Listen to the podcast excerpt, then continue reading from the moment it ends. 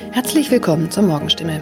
Heute ist Freitag, der 17. Dezember. Mein Name ist Christine Tanschinetz. Guten Morgen.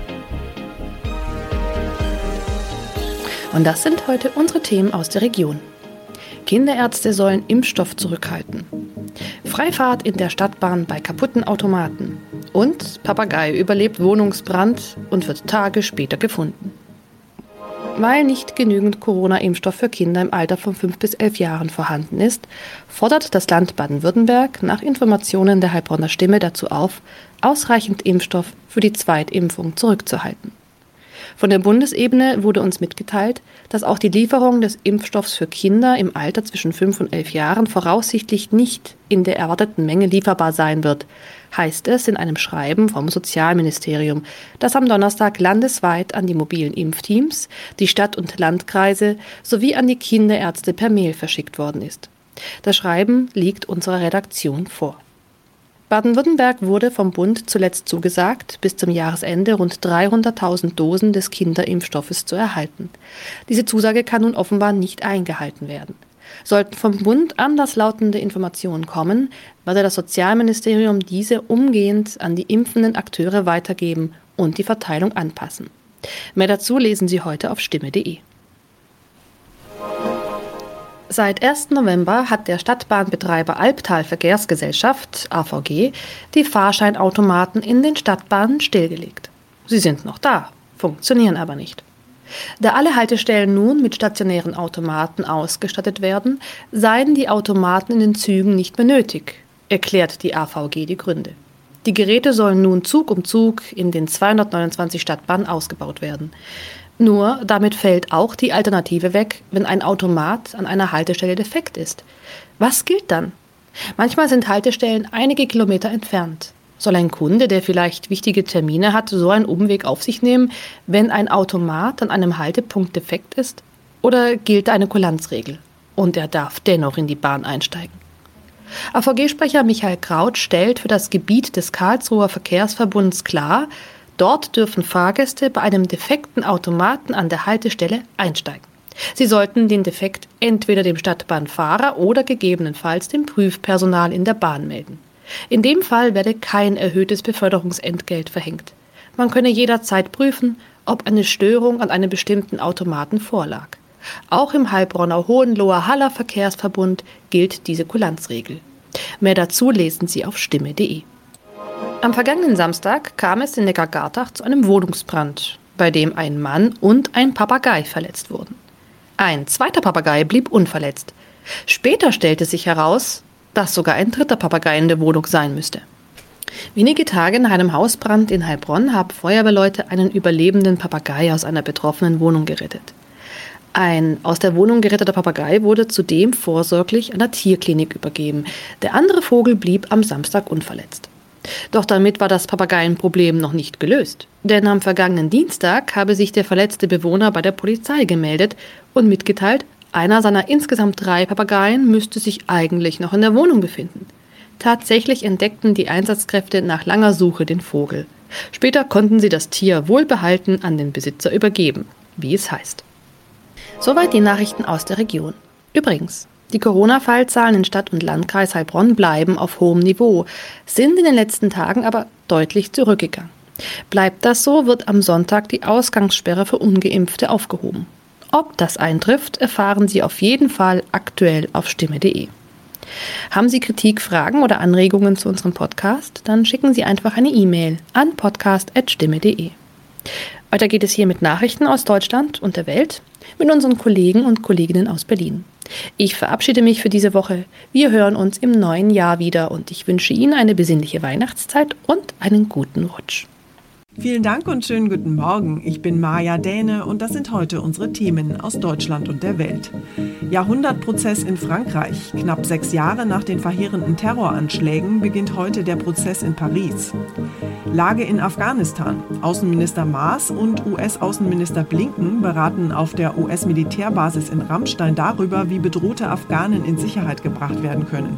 Und neue Taliban-Regierung. Die Islamisten stellen ihr Übergangskabinett für Afghanistan vor.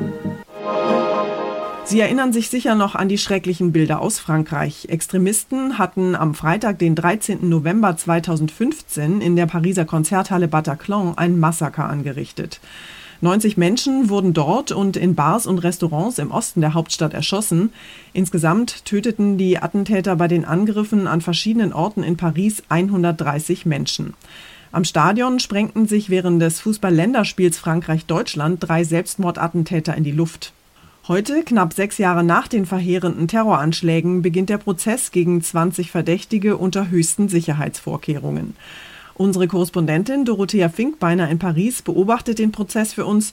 Dorothea, Frankreich spricht ja jetzt schon vom Jahrhundertprozess. Wie soll denn dieses Mammutverfahren eigentlich genau ablaufen? Also der Prozess ist so groß mit rund einer Million Seiten an Ermittlungsakten, rund 300 Opfern und Angehörigen, die Aussagen, fast 1800 Nebenklägern, dass die ersten Tage schlicht nur dafür reserviert sind, jeden namentlich aufzurufen. Dann werden fünf Wochen lang Überlebende schildern, was damals in der Terrornacht passiert ist. Die Explosionen am Stade de France, die Schüsse auf Menschen in Bistros, das Morden in der Konzerthalle Bataclan. 14 Aussagen pro Tag sind geplant und es steht ständig ein Team von Psychologen bereit, um Menschen zu helfen helfen, denen die Erinnerungen zu viel werden. Es ist ja sicher unglaublich traumatisch und schwierig für die Überlebenden in diesem Prozess, sich an das ganze Grauen noch einmal zu erinnern. Ja, und es gibt nicht wenige, die sagen, dieser Prozess ist richtig und wichtig, aber ich persönlich möchte all die Angst nicht nochmal durchleben. Eine junge Frau, sie sieht, die damals im Bataclan war, als sich die Attentäter in die Luft gesprengt haben, die noch immer die Bilder quälen, wie sie damals um sich herum die Menschen hat sterben sehen, die hat auf BFM TV gesagt, La meilleure manière pour moi de pas subir, die beste Art, diesen Prozess durchzustehen, ist für mich, mich fernzuhalten. Das bringt doch alles nichts. Aber wie gesagt, Hunderte wollen dabei sein, wollen Aussagen und natürlich geht es auch darum, Verantwortliche zu verurteilen. Die eigentlichen Attentäter sind ja bereits tot. Sie hatten sich damals in die Luft gesprengt oder waren erschossen worden. Wer steht denn da jetzt eigentlich vor Gericht? Es sind insgesamt 20 Verdächtige, vor allem Leute, die bei der Planung geholfen haben, bei der Beschaffung von Autos oder Waffen, schlicht jeder, der irgendwie auch nur am Rande beteiligt war. Und es steht auch Salah Abdeslam vor Gericht, der wohl zu dem eigentlichen Terrorkommando damals gehört hat, mit von Belgien aus nach Paris gefahren ist, hier aber seinen Sprengstoffgürtel, warum auch immer, ausgezogen hat und sich nicht in die Luft gesprengt hat. Genaueres aber weiß man nicht, weil er in all den Jahren hier im Gefängnis nichts erzählt hat. Vielleicht bringt der Prozess ja mehr ans Licht, er soll bis mindestens Mai dauern. Dankeschön, Dorothea, nach Paris. Außenminister Maas trifft heute seinen US-Amtskollegen Blinken auf dem US-Luftwaffenstützpunkt Rammstein in Rheinland-Pfalz.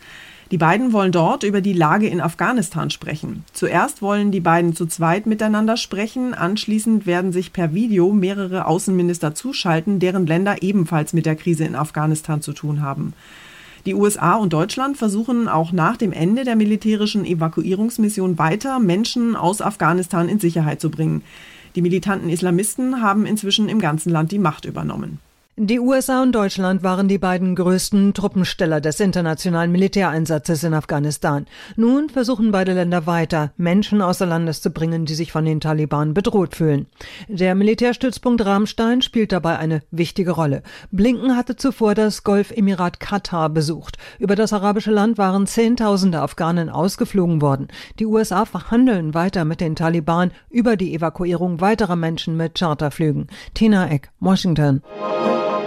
Und wir bleiben noch beim Thema Afghanistan. Die Taliban haben inzwischen einen Teil ihrer Übergangsregierung vorgestellt. Sie hatten ja immer wieder betont, dass sie eine Regierung nicht nur aus ihren eigenen Mitgliedern bilden werden. Mit den ersten Besetzungen werden sie dieser Ansage allerdings nicht gerecht. Bei allen bisher ernannten Regierungsmitgliedern handelt es sich nämlich um Taliban. Ein Frauenministerium findet sich bisher nicht auf der veröffentlichten Liste.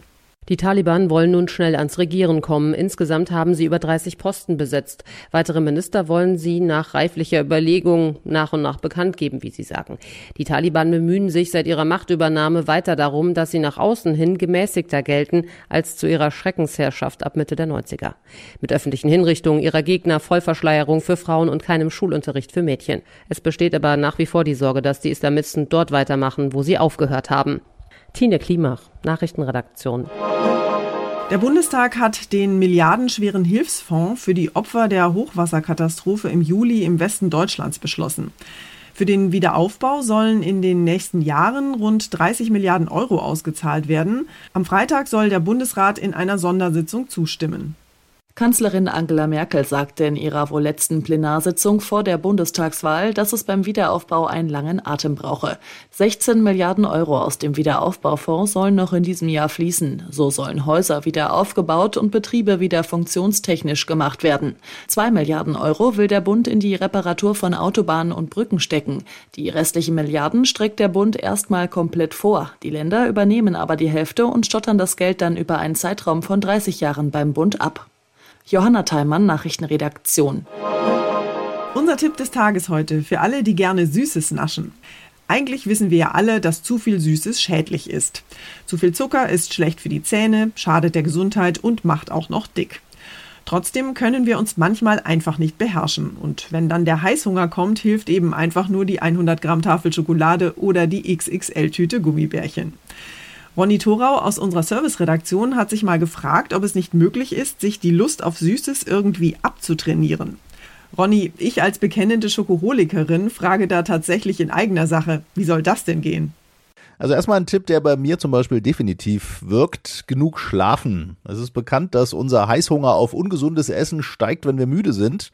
Warum das genauso ist, wird noch erforscht. Vielleicht hat es hormonelle Gründe, vielleicht sucht auch unser Gehirn andere Belohnungsreize.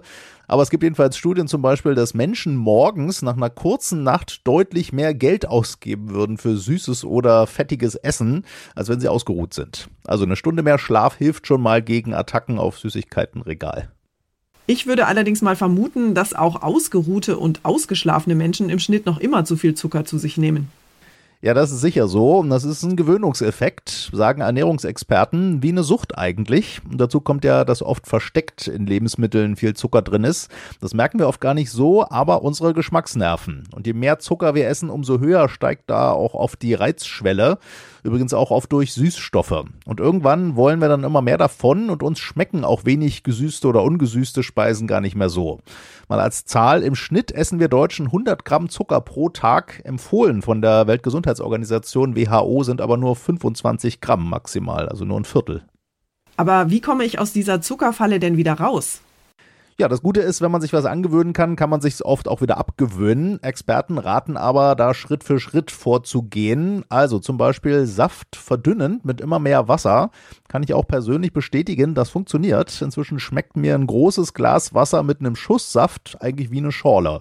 Und reiner Saft ist mir inzwischen schon viel zu süß. Mehr Kochen statt Fertiggerichte hilft gegen versteckten Zucker.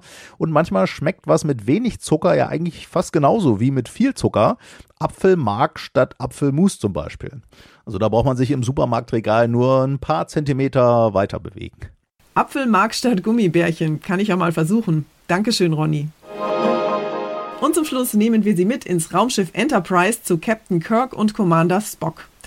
Heute, vor genau 55 Jahren, flog die Enterprise nämlich erstmals über die US-Bildschirme und viele Fans feiern den Tag heute deshalb als offiziellen Star Trek-Tag stilecht mit Laserpistole und Vulkanier-Spitzohren. Viele technische Ideen aus der ersten Star Trek-Folge sind heute übrigens längst Wirklichkeit. Die Kommunikatoren der Enterprise Crew zum Beispiel heißen heute schlicht Smartphone und stecken bei uns Erdlingen praktisch in jeder Hosentasche. Wir haben den Physiker und Science-Fiction-Experten Sascha Vogel mal gefragt, ob sich Ingenieure und Forscher vielleicht einfach heimlich Serien wie Star Trek anschauen um dann Science-Fiction-Hightech gezielt nachzubauen. Ja klar, also Science-Fiction ist ein ganz großer Antrieb äh, in dem, was man so tut auch. Ich würde behaupten, hätte es damals den Kommunikator nicht gegeben, weiß ich nicht, ob wir jetzt schon Smartphones hätten. Also es sind natürlich Ideen, die man erstmal generiert und dann überlegt man sich, was müsste man denn tun, um das wirklich Realität werden zu lassen. Und da ist Science Fiction natürlich ein ganz großer Einfluss in die Wissenschaft, aber natürlich auch umgekehrt. Also wenn man sich anguckt, was Wissenschaft jetzt schon kann, ist das teilweise auch äh, Inspiration für Science Fiction für die nächsten Jahre. Na, dann sage ich mal, beam me up, Scotty. Das war's von mir für heute. Ich bin Maja Däne und wünsche Ihnen einen guten Start in den Tag. Tschüss und bis morgen.